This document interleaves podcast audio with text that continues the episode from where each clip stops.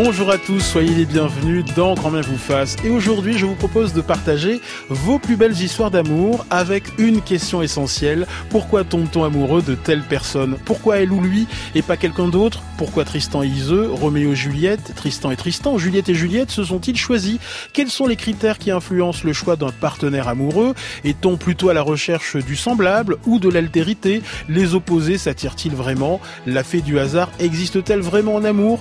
Comment naît une histoire Comme l'écrit Simon, comment connaître le pourquoi d'une attirance Cette histoire d'aimant qui fabrique de futurs amants Quelle conspiration extravagante parvient à réunir ceux qui n'auraient pas dû l'être Élément de réponse avec euh, la philosophe Olivier Gazalet, le professeur en psychologie sociale Lubomir Lamy et le journaliste de l'Obs Grégoire Leménager. Mon complice aujourd'hui, le professeur de philosophie Thibaut de Saint-Maurice.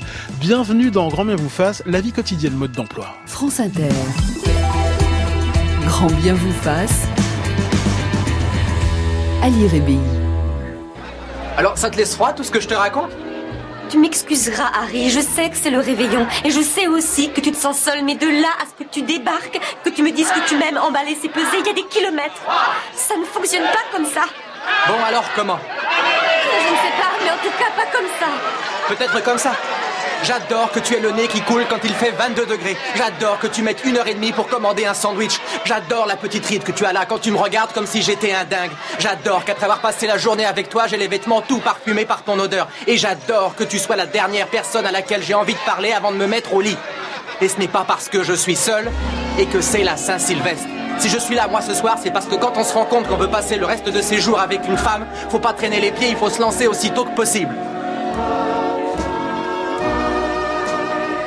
Tu vois? Ça, c'est toi tout craché, Harry. Tu jettes ce genre de choses et après, c'est impossible pour moi de te détester. Et Dieu sait pourtant si je te déteste. Vraiment, je te déteste. L'une des plus jolies déclarations d'amour au cinéma dans Quand Harry rencontre Sally. Lubomir Lamy, bonjour. Bonjour. Vous êtes professeur en psychologie sociale à l'université Paris Descartes et vous avez publié chez Erol L'amour ne doit rien au hasard. Bonjour Olivia Gazalet. Bonjour Ali. Vous êtes philosophe et vous avez publié au livre de poche Je t'aime à la philo et vous avez participé à la belle expo Amour au Louvre-Lens. Bonjour Grégoire Le Ménager. Bonjour Ali. Journaliste à l'Obs. Alors une idée reçue contemporaine veut que l'amour n'est plus ce qu'il était. Vous vous demandez si l'appli de rencontre, hein, Tinder par exemple, n'a pas supplanté l'idéal amoureux du jeune Werther, le célèbre héros de Goethe. Oui, on se le demande. Bon, c'est un peu rhétorique parce que je suis sûr qu'il y a des, il, y a, il est probable, il est souhaitable qu'il y ait des vraies histoires d'amour qui naissent sur Tinder. Mais d'après ce que j'en sais, ce, n'est pas d'abord fait pour vivre de grandes histoires d'amour. Euh, et voilà, donc on est non, on est parti de ce lieu commun, enfin, mais qui est un lieu commun qui, qui, qui est lié aux représentations qu'on donne de, de, de, de la vie amoureuse aujourd'hui. Et c'est vrai que euh, entre les numéros spécial sexe l'été, l'importance de YouPorn, le, la, la Saint-Valentin qui est quand même devenu un truc abominable, qui repose uniquement sur de la consommation. Euh, il y a quelque chose de, il y a quelque chose de pas très, de pas très. Enfin, la, la place des sentiments là-dedans est, est, un peu, est un peu évacuée, quoi. Donc euh, voilà, c'était ça le, le, point de départ. Tiens, racontez-nous euh, la première fois où Chloé vit Arthur. Elle ne le vit pas du tout. Ah oui, c'est donc une des, une des, une des histoires euh, un peu légères, hein, parce qu'il y a des histoires plus, plus, plus, plus terribles ou plus, ou qui, qui, ont, qui disent plus de choses peut-être. Mais celle-là est assez légère, elle est assez mignonne. C'est une fille qui est dans un, dans un restaurant à Paris avec des amis, elles sont en train de discuter très fort. Et puis à la table d'à côté, il y a un type qui, qui la trouve magnifique, cette fille, et euh, elle, elle le, ne le voit absolument pas. Et à un moment, le serveur arrive et lui, donne une carte de visite sur laquelle il y, a, enfin pas une carte de visite d'ailleurs, la carte du restaurant, je crois, sur laquelle le, monsieur a juste écrit son numéro de téléphone. Et puis elle hésite un peu, elle se dit ce type doit être un peu fou quand même. Et finalement, elle lui envoie un SMS, la conversation s'engage, un peu maladroite, un peu à tâtons. Et puis finalement, ça l'intrigue cette fille, donc elle, rencontre, elle accepte de rencontrer ce garçon mais elle ne sait absolument pas à quoi il ressemble. Donc elle lui dit bon, il, faudra, il faudra vous manifester quand on se rencontrera parce que moi je sais pas. Je, suis désolé, le prenez pas mal, mais je vous ai pas vu. Et finalement ils se rencontrent et leur, rencontre se prolonge pendant des heures et, et, manifestement cette rencontre a eu lieu il y a, il y a quelques temps et euh, elle est elle est persuadée désormais d'avoir rencontré l'amour de sa vie. Voilà. C'est quoi l'amour euh, pour vous là autour de la table? Il existe autant de définitions que, d'individus. Dans le livre L'amour c'est, au livre de poche, hein, un ouvrage au profit de l'association Le Rire Médecin, euh, l'une des auteurs nous dit euh, l'amour c'est lui laisser la plus grosse part de pizza. Et un autre auteur dit l'amour c'est tâtonner dans le noir et trouver l'interrupteur. Et pour vous, Olivier Gazalet Question vertigineuse, ah difficile, dure. alors, je vais, je vais, je vais m'abriter derrière Nicolas Grimaldi, philosophe qui a écrit Les Métamorphoses de l'amour. Et lui, il donne une définition assez intéressante parce qu'il dit qu'il faut envisager l'amour en l'attribuant moins à ce qu'on espère recevoir d'une personne qu'à ce qu'on espère lui donner. Autrement dit, euh, on doit aimer une personne pas tant pour ce qu'elle nous apportera, mais pour ce dont on voudrait la combler. Et du coup, l'amour serait ainsi euh, presque le seul espace soustrait à l'utilitarisme ambiant. Et ce serait la générosité en réalité, deux générosités qui désarment un peu leur amour propre, qui veillent chacune au bien de l'autre. Et il y a aussi une chose, une idée que je que j'emprunte cette fois à Spinoza euh, et, et, qui parle de la joie, la joie d'aimer euh, et l'idée de, de que l'amour c'est se réjouir de la joie de l'autre, chercher la joie de l'autre, se réjouir de sa joie et et l'épauler quand il peine. Et c'est pour ça que j'aime cette définition de l'amour. L'amour, c'est lui laisser la plus grosse part de pizza. et pour vous, Lubomir, l'ami, c'est quoi votre définition de l'amour? Bon, écoutez, moi, je j'abonderai dans le sens de ce qui vient d'être dit et j'utiliserai une formule lapidaire. L'amour, c'est ce qui nous permet de sortir de prison. Hmm. Et, et, pourquoi une prison Où se trouve la prison? C'est en nous-mêmes. Hmm. Alors, on pourrait dire qu'il y a deux, deux aspects à ce phénomène. La première prison, c'est la vie quotidienne. C'est ce qui est banal, c'est ce qui est ordinaire, ça nous emprisonne. À mon sens, c'est pas la prison la plus la plus fatale, la plus grave. La deuxième est plus est plus fâcheuse, c'est la prison de l'égoïsme, de l'égocentrisme. Les, les gens sont souvent enfermés en eux-mêmes, enfermés dans leurs habitudes de pensée, dans des stéréotypes, dans des habitudes de vie, dans des attitudes, et il est très difficile de sortir de ça. Donc l'amour, c'est comme l'instant miraculeux où, où, Cupidon nous ouvre la porte. Mm. On, arrive à sortir de tout ça. Cette définition de l'amour, elle est importante parce que quand on n'a pas la même définition de l'amour au sein d'un couple, ça peut créer des malentendus, des dissensions. Euh, l'un pense que l'amour rime avec toujours et l'autre euh, avec quelques jours. C'est important, ça, Lubomir euh, Lamien. Oui, je, je, pense que de toute manière, il y a beaucoup de couples qui éclateraient immédiatement si l'un et l'autre comparaient leur définition de l'amour. Je, je, pense qu'elles sont souvent tellement dissemblables que tout repose en fait sur des illusions. C'est l'une des caractéristiques du lien amoureux, c'est entretenir des illusions. On, a parlé d'illusions positives parce que il y a, y a, des travaux qui ont, qui ont permis de montrer que les couples dans lesquels a été maintenue une certaine part d'illusion, de rêve que l'autre euh, nous aime, nous aime toujours, pense à nous, ce, genre d'illusion parfois, euh, parfois contraire à ce qu'on pourrait observer, ce sont quand même les couples qui durent le plus longtemps. Olivier Gazalet. Oui, en fait, ce qui se passe, c'est qu'il y a, il y a, il y a toujours euh, cette idée que l'amour doit être fusionnel, absolu. Euh, il y a, il y a cet héritage quand même, euh, cette histoire culturelle de l'amour qui, qui nous, qui nous, qui nous fait penser que l'amour est nécessairement absolu, exclusif et éternel. Et la société dans laquelle on vit, qui est au, au contraire une société de l'immédiateté, du zapping, du changement, de la nouveauté, avec des besoins continuellement urgents, une tyrannie de l'immédiateté, qui fait que tout ça, en fait, ça, ça entre un peu en contradiction avec notre idéal amoureux. C'est ce qui fait que, comme vous dites, euh, parfois c'est tenu, les deux rôles sont tenus, les deux logiques sont tenues par deux personnes différentes. Parfois c'est à l'intérieur de la même personne qu'il y a ce conflit entre ces deux logiques dialectiques euh, contradictoires. En fait. Lubomir Lamy, vous pouvez nous expliquer les six styles d'amour euh, tirés du modèle du sociologue canadien John Allan Lee.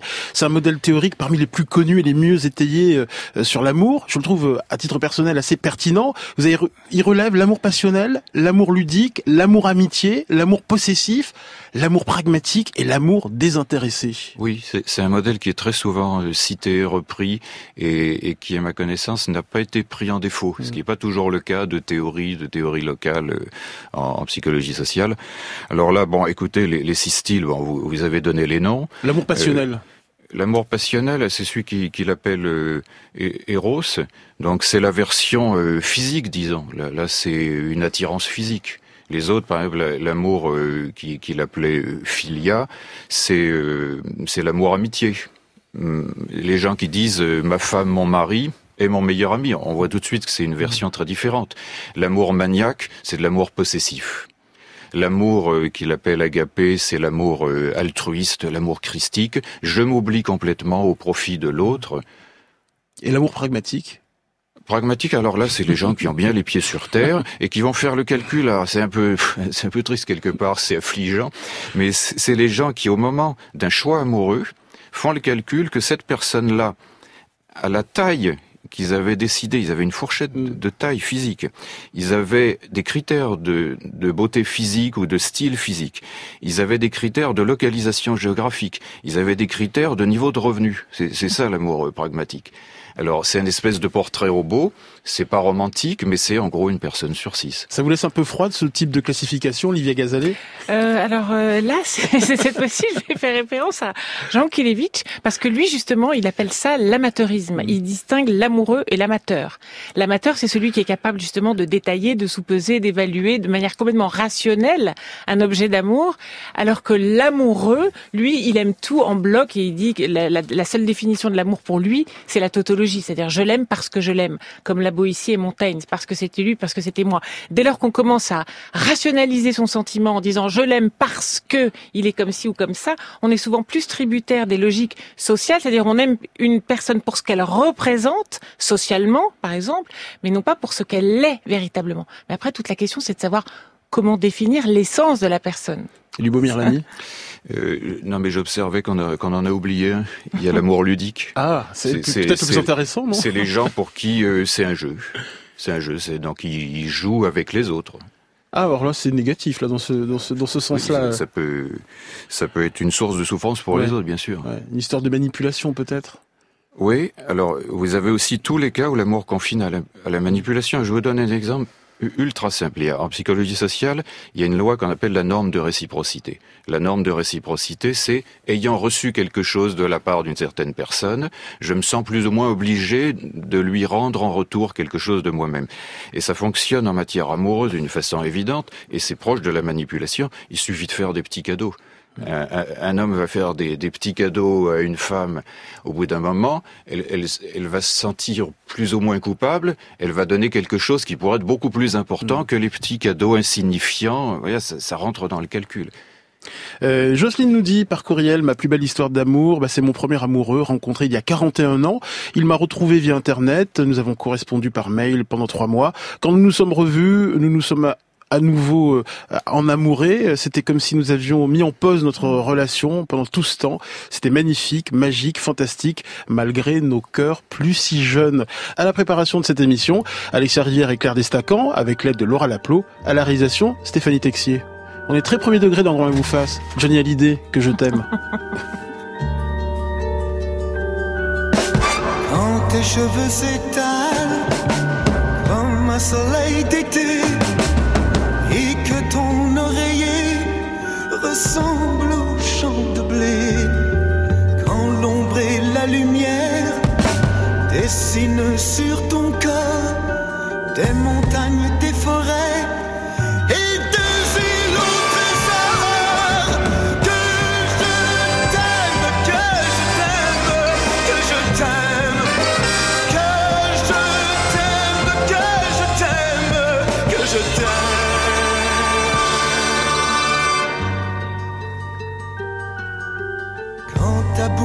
fait douce, quand ton corps se fait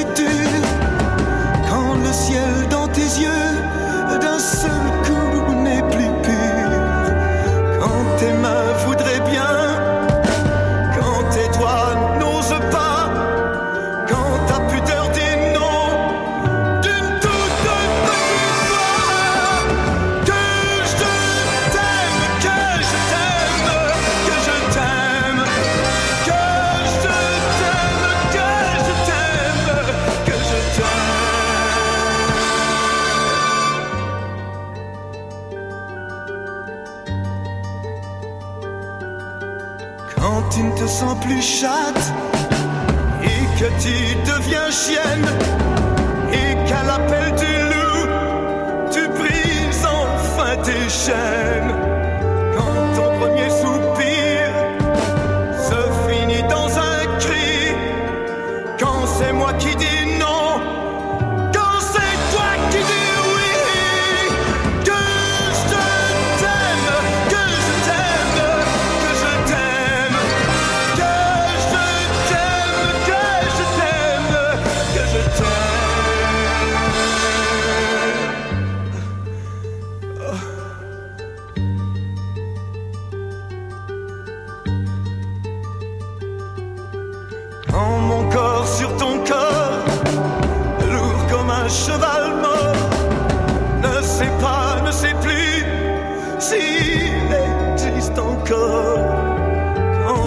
Quand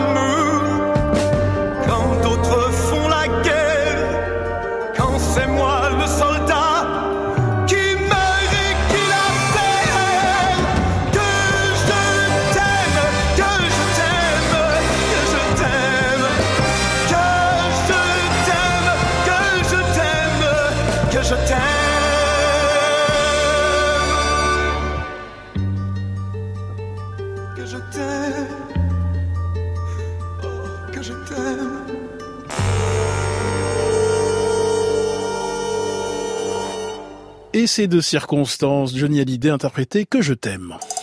C'est elle. C'est mon amour. Oh, si elle savait que je l'aime. Grand bien vous fasse Roméo, oh Roméo, pourquoi donc es-tu Roméo? Sur France Inter. Et on s'intéresse aujourd'hui à vos plus belles histoires d'amour. Bonjour Manon.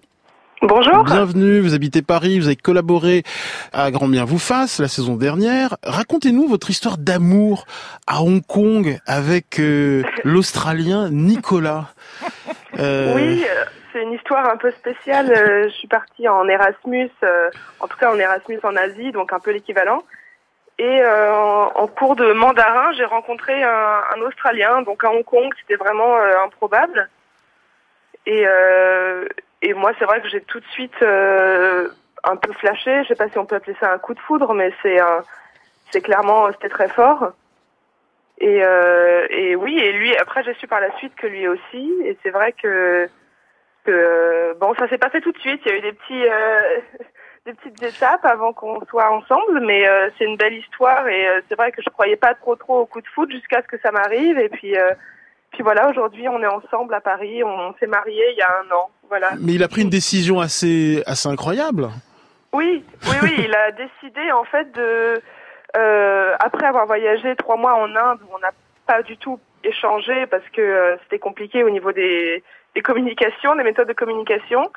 Il est rentré à Hong Kong pour faire un, un deuxième semestre et moi j'étais à, euh, à Toulouse à l'époque Mhm.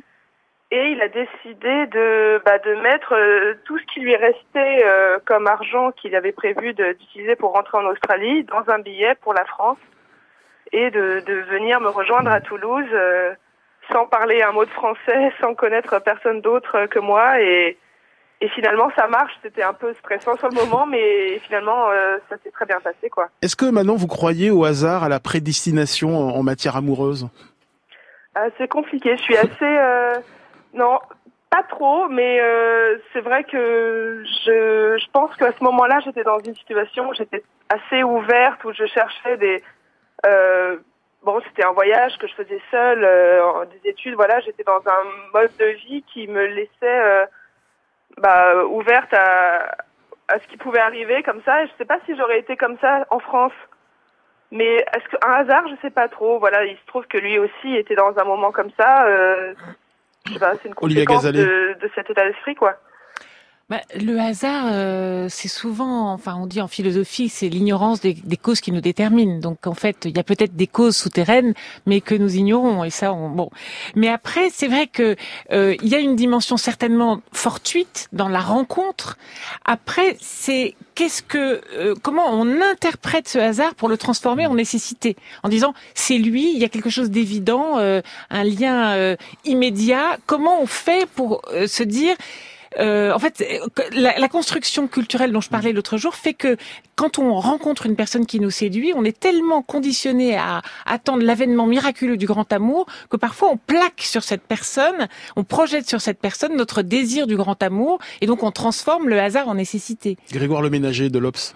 Oui, non, moi, ce qui me frappe avec l'histoire de cet Australien, c'est que c'est quelque chose qui m'a frappé aussi avec toute l'histoire qu'on a, qu'on a, qu'on a rassemblée dans l'Obs, c'est que c'est que c'est que l'amour rend fou en fait. C'est vraiment, enfin, je veux bien qu'il y ait des déterminismes, je veux bien qu'il soit caché ou qu'il soit pas caché, je veux bien tout ça, mais mais il y a un moment où l'amour fait commettre des choses qui sont totalement déraisonnables, quoi. C'est-à-dire que que aucun calcul rationnel des des probabilités de réussir ceci ou cela ne, ne devrait conduire à prendre les décisions qui sont prises. Et, et là, nous, enfin, de- de- la décision de cet Australien de, de, de, de, de, de cramer toutes ses économies pour venir à Paris alors qu'il parle pas français, qu'il y a juste une fille qui l'attend. Enfin, c'est quelque chose qui est, qui est, très beau, mais qui est vraiment déraisonnable. Il y a assez peu de sentiments ou de ou de, de choses dans la vie qui, qui, peuvent provoquer un arrachement pareil. Et, euh, et là, bon, il y a, il y a, plusieurs exemples aussi. ça va de, de, de la Syrienne qui, qui, qui était prête à tout pour aller sortir son mari des prisons de Bachar el-Assad, jusqu'à des choses beaucoup plus beaucoup plus triviales. La, la, la, jeune, la jeune adolescente qui, qui se débrouille pour faire venir le facteur chez elle parce qu'elle est tombée amoureuse du facteur tellement elle le trouve beau. Enfin, il y a, il y a beaucoup de, il y a, il y a beaucoup de cas comme ça où ça, ça déclenche quelque chose qui échappe au déterminisme. Lubomir Lamy, je rappelle que vous avez publié L'amour ne doit rien au hasard sur le témoignage de, de Manon. Il euh, y avait la phrase, j'étais assez ouverte, alors effectivement ça relève d'une attente, d'une prédisposition. Les, histoires d'amour ont quand même tendance à tomber sur les gens qui les attendent, plutôt que sur ceux qui ne cherchent rien. Et par ailleurs, je remarque qu'il y a un effet du dépaysement. C'était à Hong Kong, c'était à l'autre bout du monde. C'est beaucoup plus propice et ça cadre davantage avec les stéréotypes, les clichés ou le mythe de l'amour. Ça ferait même un, un, très bon titre de livre, Coup de foudre à Hong Kong.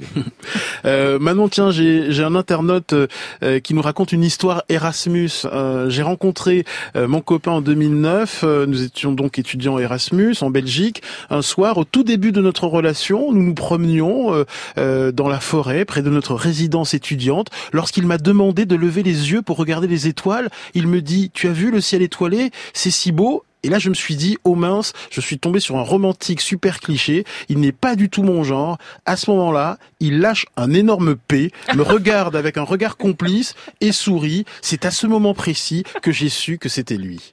Ah, c'est plutôt pas mal, Olivia Gazalé, ça vous parle hein bah Non, mais ça me rappelle. Ça vous est jamais arrivé, ça, j'espère euh, Bah non, euh, j'avoue que non.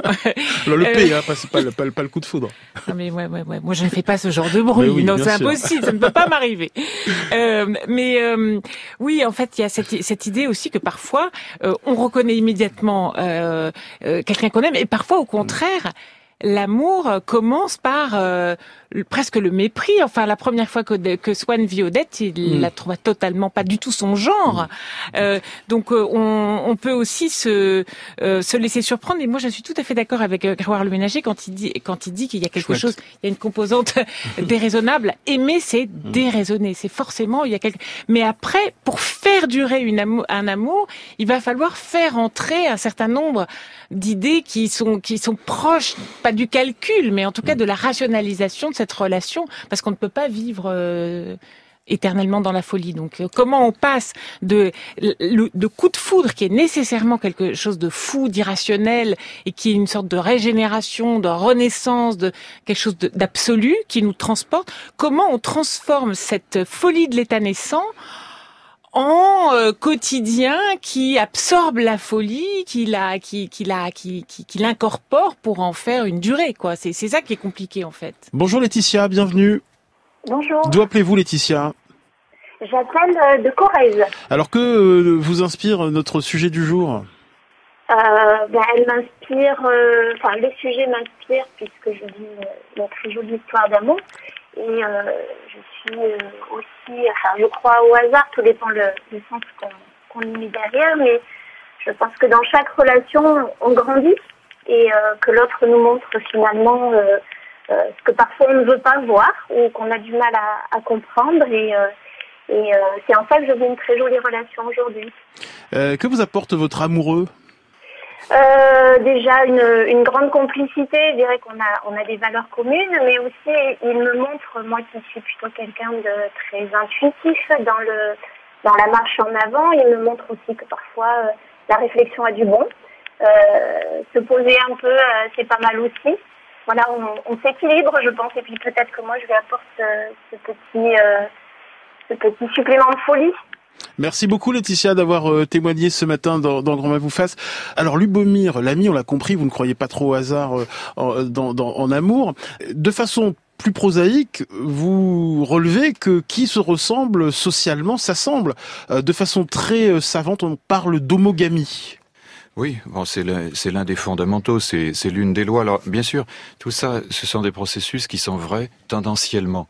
À, chaque fois que j'en parle, on me dit ah bah oui, mais je connais un, formidable contre-exemple. Ça appelle toujours 10, 20, 30% de contre-exemples. Mais, mais tendanciellement, c'est quand même véridique. Le, le, thème de la complémentarité entre les, les, amoureux fonctionne moins bien que le thème de la, de la similitude. Alors, on entend souvent dire que les contraires s'attirent. Non, mais je pense par exemple au couple mixte. Oui, mais il n'y a pas eu de, il n'y a pas eu de validation expérimentale. Il y a, y a, pas mal d'auteurs qui se sont attelés à la tâche de, de, démontrer le phénomène, et en général, ça ne fonctionne pas. Et à l'inverse, quand on prend pour hypothèse que les gens se ressemblent dans les couples, ça fonctionne pratiquement à, à tous les coups. Si je vous comprends bien, dans de nombreux milieux sociaux, la part du hasard en amour reste très très faible. Oui, parce que, si vous voulez, le, dans la problématique de l'amour, la, première difficulté, ce n'est pas de choisir la personne, c'est de la rencontrer. Il faut l'avoir rencontrée. Et en l'occurrence, les gens se rencontrent dans un certain milieu social. Alors, par exemple, on, m'avait raconté une histoire d'amour qui commençait par je le rencontrais, ils étaient adolescents, je le rencontrais tous les jours dans le bus qui nous amenait au, collège ou au lycée. Ça commence comme ça. Il faut que ce soit des gens qui aient la possibilité, matériellement, physiquement, de se rencontrer. C'est l'un des prérequis très importants qu'on oublie en général. On compte sur le coup de foudre, mais ce que je voulais ajouter par rapport à ce qui était dit à, l'instant, c'est que le coup de foudre est quand même très marginal statistiquement. C'est quelques pourcents des débuts d'histoire d'amour. J'aime pourtant cette euh, phrase de, Francesco Alberoni hein, dans Le Choc amoureux qui affirme que l'amour n'obéit pas à l'ordre social, que l'amour ignore, brise ou transgresse toutes les barrières sociales. Parfois, mais c'est pas, si vous voulez, Alberoni, c'est pas de la démonstration expérimentale. C'est une thèse séduisante, c'est pas de la psychologie sociale expérimentale. Olivier Gazalet. Oui, parce que lui, en fait, il parle de, il, c'est dans le son livre qui s'appelle Inamoramento e Amore. il n'y a pas de, de traduit, il y a pas de, le choc amoureux. Y a pas, oui, et il n'y a pas de mot pour dire inamoramento en français, le choc amoureux, l'amour naissant, justement ce coup de foudre qu'il distingue bien de l'amour. Et donc il dit bien qu'il y a un processus au début qui est complètement, qui nous submerge et qui s'apparente euh, effectivement à une sorte de, de, de d'abord coup de foudre, c'est, c'est, c'est la folie qui s'empare de nous. Euh, et ensuite après, ouais. Et, et, et, ensuite, après, la, comment on bascule à la deuxième étape? Et tout à l'heure, il y avait une auditrice. Euh, j'ai beaucoup aimé son témoignage, qu'elle parlait d'une très longue histoire d'amour. Et il y en a une euh, que j'ai en tête, c'est l'histoire d'André Gort, c'est sa femme Dorine, et euh, qui ont vécu toute leur vie ensemble. Et elle, et à la fin, ils se sont suicidés ensemble pour abréger les souffrances de Dorine. Et il lui a écrit juste avant qu'ils se suicident ensemble une très belle lettre d'amour qui s'appelle Lettre à D et qui commence comme ça. Tu vas avoir 82 ans, tu as perdu 6 cm, tu ne pèses plus que 45 kilos, ça fait 58 ans que nous partageons euh, notre vie et je viens de retomber amoureux de toi. Donc il lui dit pas je t'aime, il dit je viens de retomber amoureux de toi.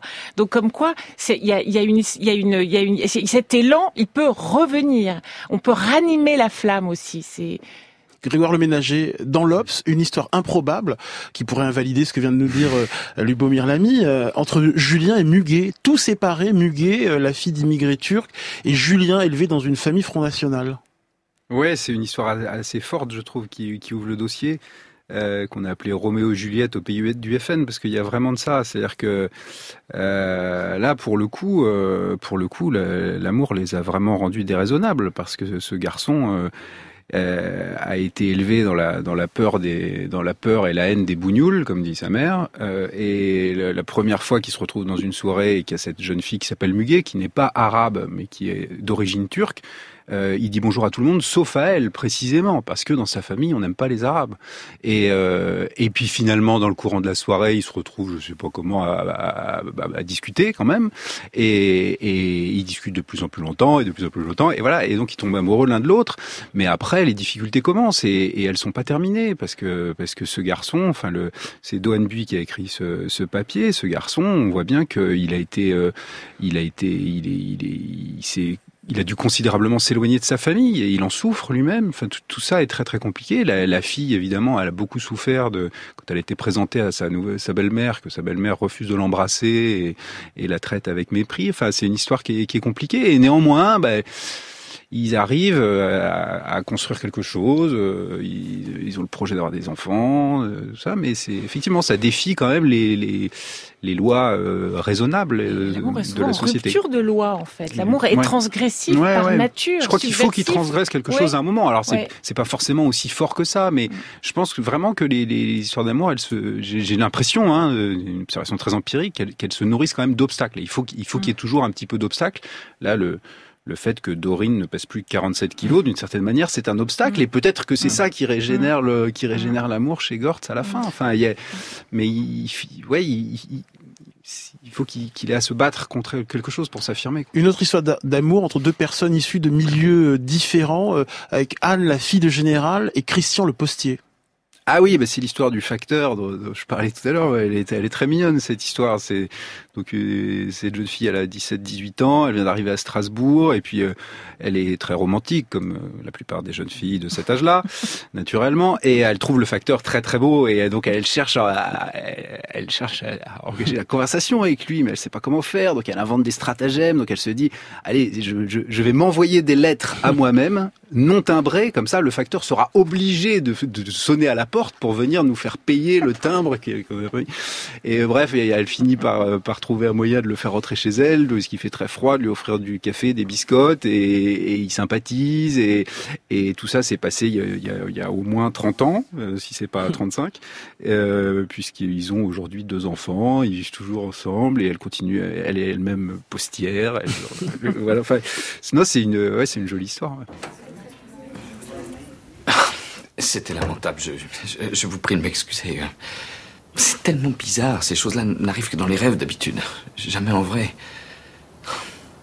Les beaux rêves, je veux dire. C'est vrai que je rêvais de, de vous revoir. Et après, que se passe-t-il dans votre rêve? J'imagine que... Ensuite, si le rêve continue, je... J'ai un tempérament assez différent dans les rêves, c'est faisable. Et euh, je m'approche de la fille et je l'embrasse. Extrait du film Coup de foudre à Notting Hill. Thibaut Saint-Maurice, dans votre petite philosophie de la vie quotidienne, les comédies romantiques euh, vous ont beaucoup inspiré. Bah oui, parce qu'il y a nos histoires d'amour, hein, celles que l'on vit, celles dont on parle euh, ce matin, euh, ou qu'on essaye en tout cas de tendre, de, de, vivre le mieux possible avec les hasards de la vie. Et puis il y a celles des autres, vous savez, celles dont on est les spectateurs au cinéma, dans les séries ou même dans certains romans, celles qu'on appelle des comédies romantiques, et puis qui finissent toujours de la même manière. Alors la question, elle est assez simple. Pourquoi est-ce qu'on regarde ces comédies romantiques Et je sais, Ali, que comme moi, vous êtes aussi un grand amateur. On a failli en faire un livre. Hein. Voilà. Pourquoi regardons-nous ces comédies romantiques alors que nous savons dès le début comment l'histoire va finir? Quel est ce plaisir particulier que ces histoires alors que le schéma est toujours le même? Vous savez, vous prenez deux personnes apparemment que tout oppose, mais 1h45 plus tard, ils finiront ensemble par s'embrasser dans le hall d'un aéroport ou sur le quai d'une gare ou devant tous leurs amis c'est peut-être euh, parce qu'au fond, nous aimons que les histoires finissent bien, ça nous donne de l'espoir. Oui, assurément, mais pas seulement. Il me semble que l'enjeu de la comédie romantique est bien plus profond que ça. Comme le dit le philosophe Alain Badiou dans son livre intitulé Éloge de l'amour, si nous aimons aimer, c'est parce que nous aimons la vérité et les histoires d'amour sont des spectacles de vérité. Parce que dans ces histoires, nous assistons au passage du pur hasard de la rencontre, le coup de foudre par exemple à Notting Hill ou ailleurs, hein, et euh, à la nécessité du destin quand on dit ils étaient faits l'un pour l'autre, malgré tout ce qui apparemment les opposait.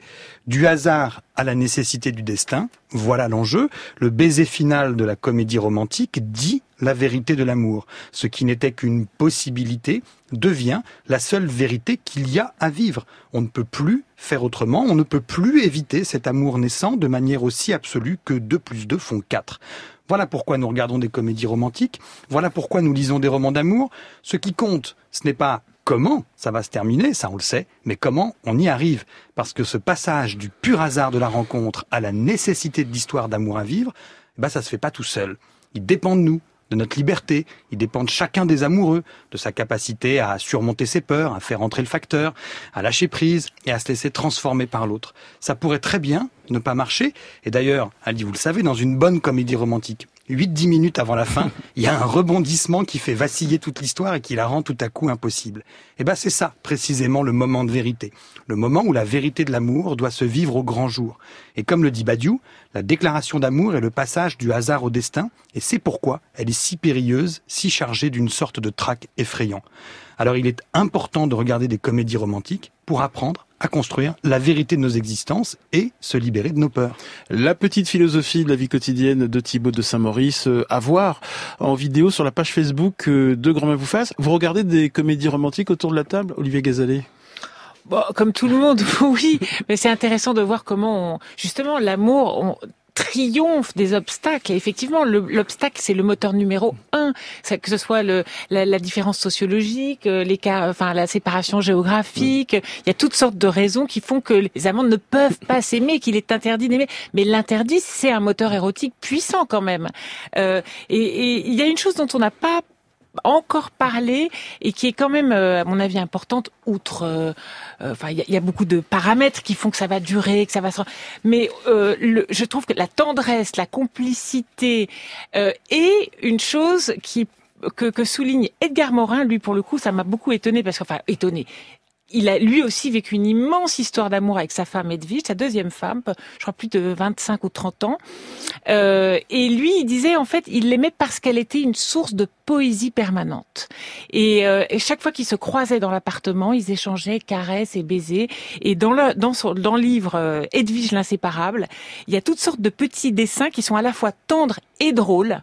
Et je trouve que tendresse et humour, ça, ça aussi, ça, ça, ça, ça, ça, ça, ça tient pas mal, ça fait tenir l'amour. Et alors, il se dessine tout le temps, lui en chat, elle en petit oiseau, et il se laisse des mots dans la, par exemple, dans la cuisine, il n'y avait pas encore de portal et de SS, et c'est par exemple miel de mon âme, amour de ma vie, il reste du jambon dans le frigidaire. euh, je rentre vers 11 heures, ne me quitte jamais, je veux mourir dans tes bras. Et ça, ça a fait tenir leur amour. Je trouve ça magnifique. Et on s'intéresse aujourd'hui à vos plus belles histoires d'amour.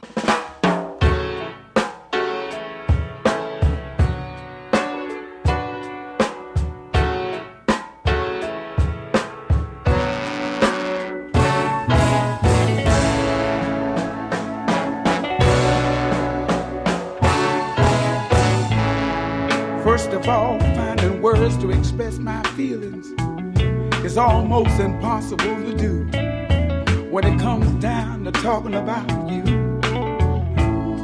You're more valuable than gold, girl, than anything else in this world. And I'm so proud to say you're my girl. You're what's needed in my life.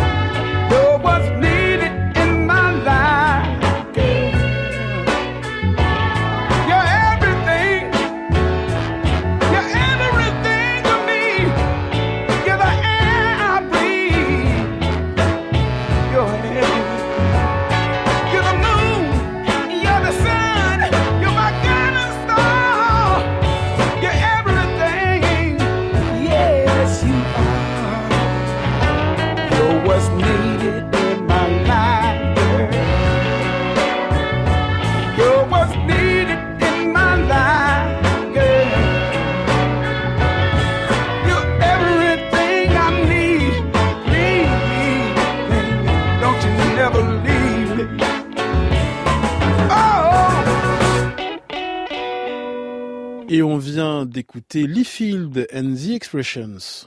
Moi, je me souviens à une époque quand j'allais voir mon grand-père et que je lui demandais comment il avait rencontré ma grand-mère. Grand bien vous fasse. C'était la première guerre mondiale. Et les bombes explosaient de partout. Mais, mais nous, qu'est-ce qu'on va raconter à nos petits-enfants s'ils nous posent la même question? À lire Moi, ta grand-mère, je l'ai rencontrée sur adopteunmec.com. Sur France Inter. Et on s'intéresse aujourd'hui à vos plus belles histoires d'amour. J'étais dans un café, un peu comme on est aujourd'hui, là, et euh, il y a deux filles qui passaient sans arrêt. Et le copain avec qui j'étais euh, regardait la sœur de ma femme euh, en disant celle-là, ça, ça doit être la femme de ma vie. Et il n'osait pas euh, aller lui demander de venir boire un verre. Donc il m'a dit Vas-y, toi, t'es français, comme si les Français avaient le monopole de- du savoir-faire en matière de drague. Il m'a dit Va lui demander de venir boire un verre avec nous. Ce que j'ai fait. Et elle m'a dit Il faut d'abord que je demande euh, la permission à ma sœur. Et donc elle a regardé sa sœur que j'ai à peine vue. Elles sont venues finalement s'asseoir toutes les deux.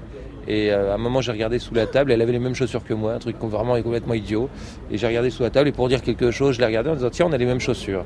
Et au moment où nos regards se sont croisés, je- ouais, j'ai eu le coup de foudre et je crois que c'est réciproque. Grâce à une paire de chaussures. Ouais, ouais, ouais, c'est aussi con que ça, ouais. Grâce à une paire de chaussures. Extrait des Nuits Magnétiques sur France Culture en 1996. Euh, Olivier nous dit par courriel, cela va faire 14 ans que l'on s'aime suite à un coup de foudre avec ma femme. On s'était vu une première fois, elle m'avait trouvé très con, je l'étais. Un an plus tard, on se recroisait, Euh, nous ne sommes jamais quittés. Tous les 20 du mois, on se fête un joyeux amour pour ne pas s'user, euh, toujours de nouveaux projets. Euh, voilà, joyeux amour. À ma Mathilde nous dit Olivier, tiens euh, Grégoire le de l'Obs, une belle histoire euh, entre Patrick et Pierre. Euh, Pierre 46 ans, divorcé, deux enfants, et Patrick euh, une femme, quatre enfants, une attirance intellectuelle et physique immédiate. Oui, il y avait un effet de symétrie assez troublant entre ces, deux messieurs, qui avaient à peu près le même âge, qui se sont rencontrés totalement par hasard à la sortie d'un théâtre parisien. Il y en a un qui avait quitté sa femme quelques années plus tôt pour vivre avec un homme. Et l'autre n'avait jamais été attiré par le moindre garçon de toute sa vie. Donc, à 46 ans, il, s'est passé quelque chose entre les deux.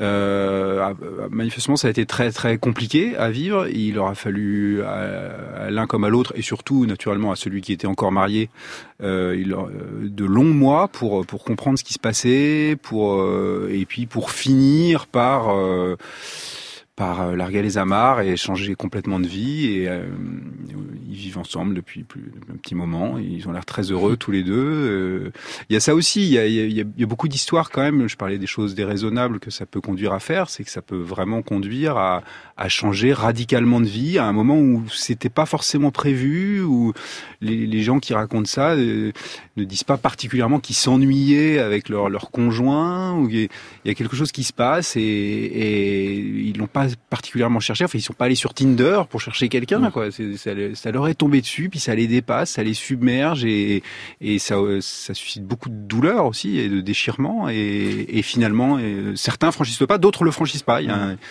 quelqu'un qui nous raconte que le, le regret éternel, il est passé à côté de la femme de sa vie parce qu'il a, il a, il a, il a pas, il a pas su quitter la sienne pour, pour elle. euh, Tiens, Grégoire, il y le, a Mé- 30 ans. Grégoire Ménager, à propos Oui. de Tinder, euh, Oui. une réaction euh, de Laure qui nous dit « Je souhaitais euh, rassurer Grégoire le Ménager Ah, c'est sympa et lui dire qu'il y a aussi de très belles histoires qui naissent sur Tinder. J'ai rencontré mon mari sur cette appli en mai 2017. Il me demandait en mariage une heure après notre rendez-vous. Aujourd'hui, nous sommes mariés et je crois pouvoir vous dire que nous sommes le couple le plus heureux du monde, sans exagérer bien évidemment. Ben, je les félicite.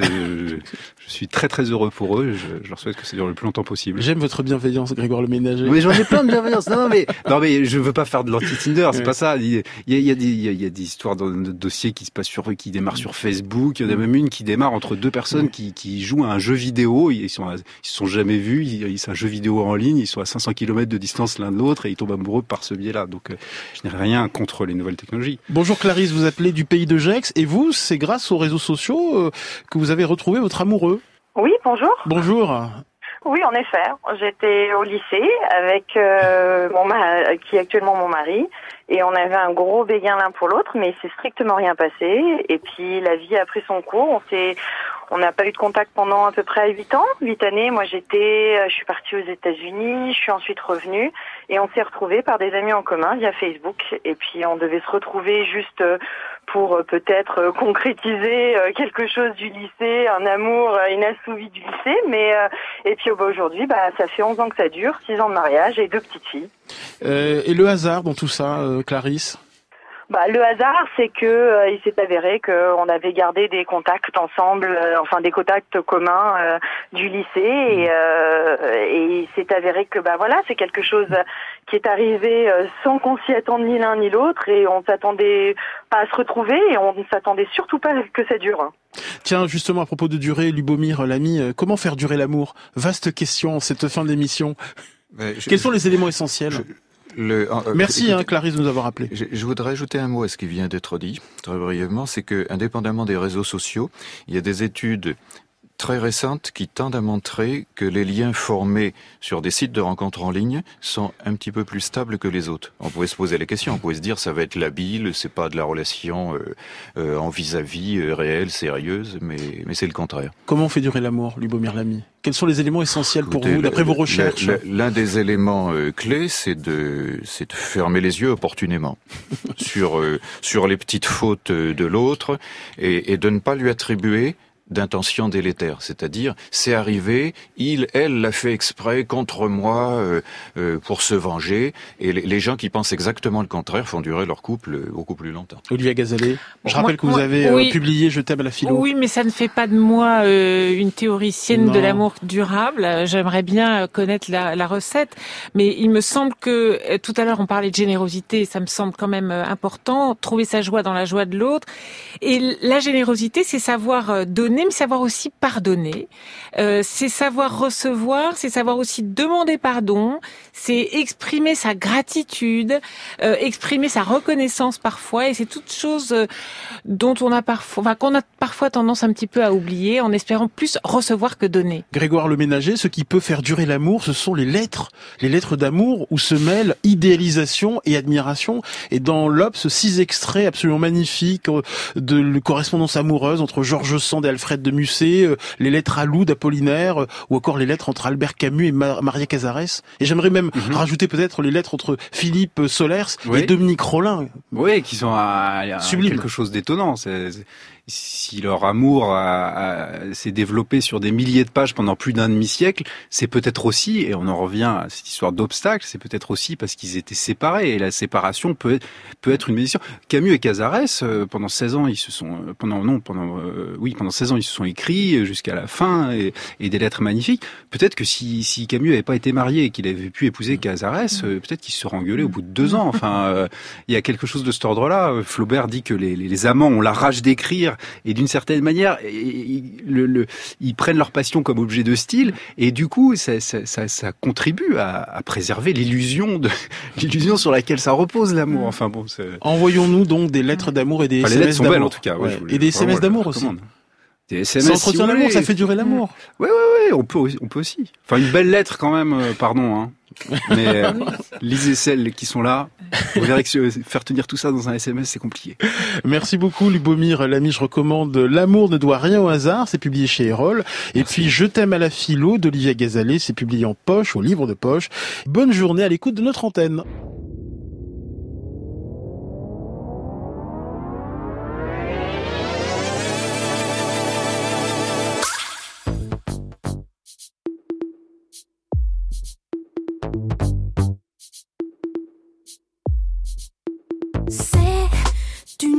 Chanson, ça n'engage que nos prénoms.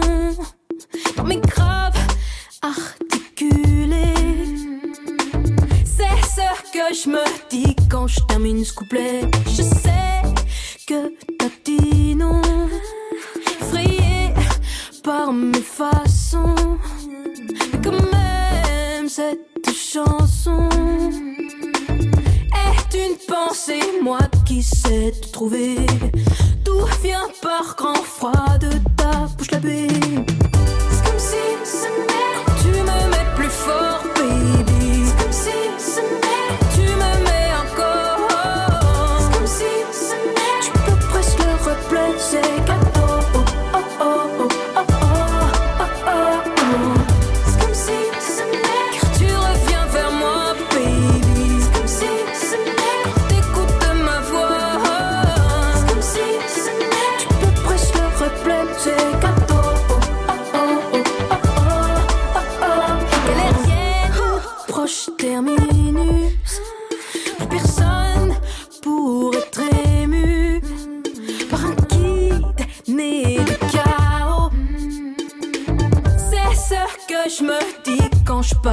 morceaux toutes ces